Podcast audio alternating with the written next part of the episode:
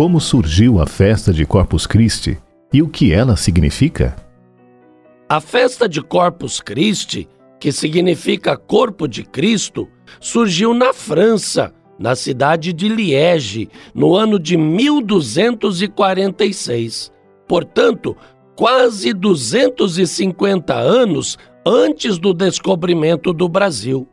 Na ocasião, surgiu a ideia de se realizar uma procissão festiva como forma de se homenagear Jesus Cristo presente na hóstia consagrada, ao mesmo tempo em que se pedia as suas bênçãos.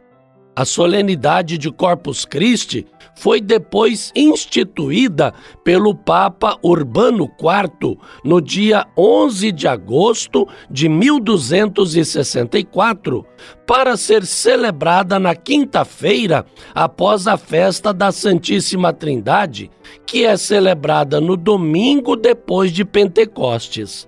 Da França, a festa passou para outros países até ser totalmente oficializada pela Igreja.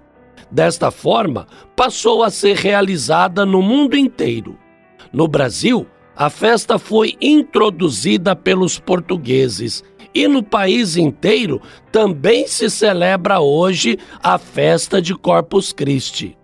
Esta festa é sempre celebrada na quinta-feira posterior à festa da Santíssima Trindade.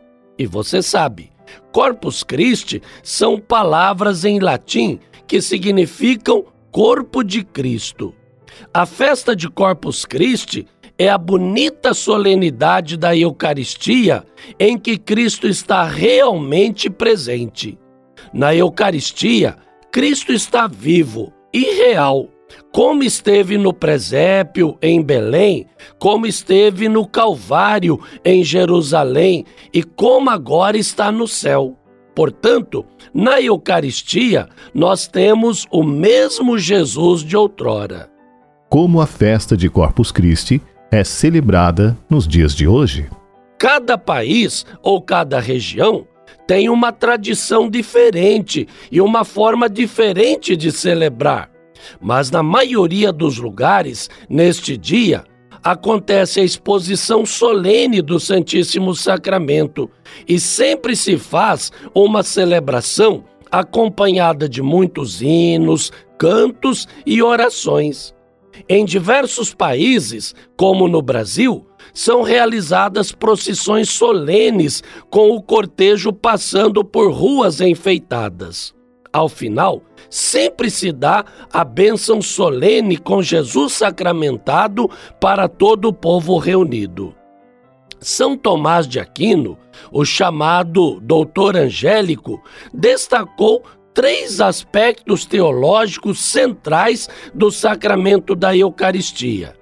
Primeiro, a Eucaristia faz o memorial de Jesus Cristo que passou no meio dos homens fazendo bem. Isto representa o passado. Depois, a Eucaristia celebra a unidade fundamental com Cristo, com a sua igreja e com todos os homens de boa vontade.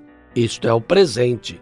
Enfim, a Eucaristia prefigura nossa união definitiva e plena com Cristo no reino dos céus.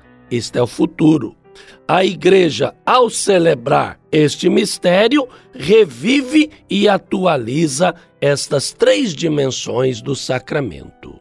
Eu termino hoje por aqui. Amanhã eu trago mais uma reflexão para você.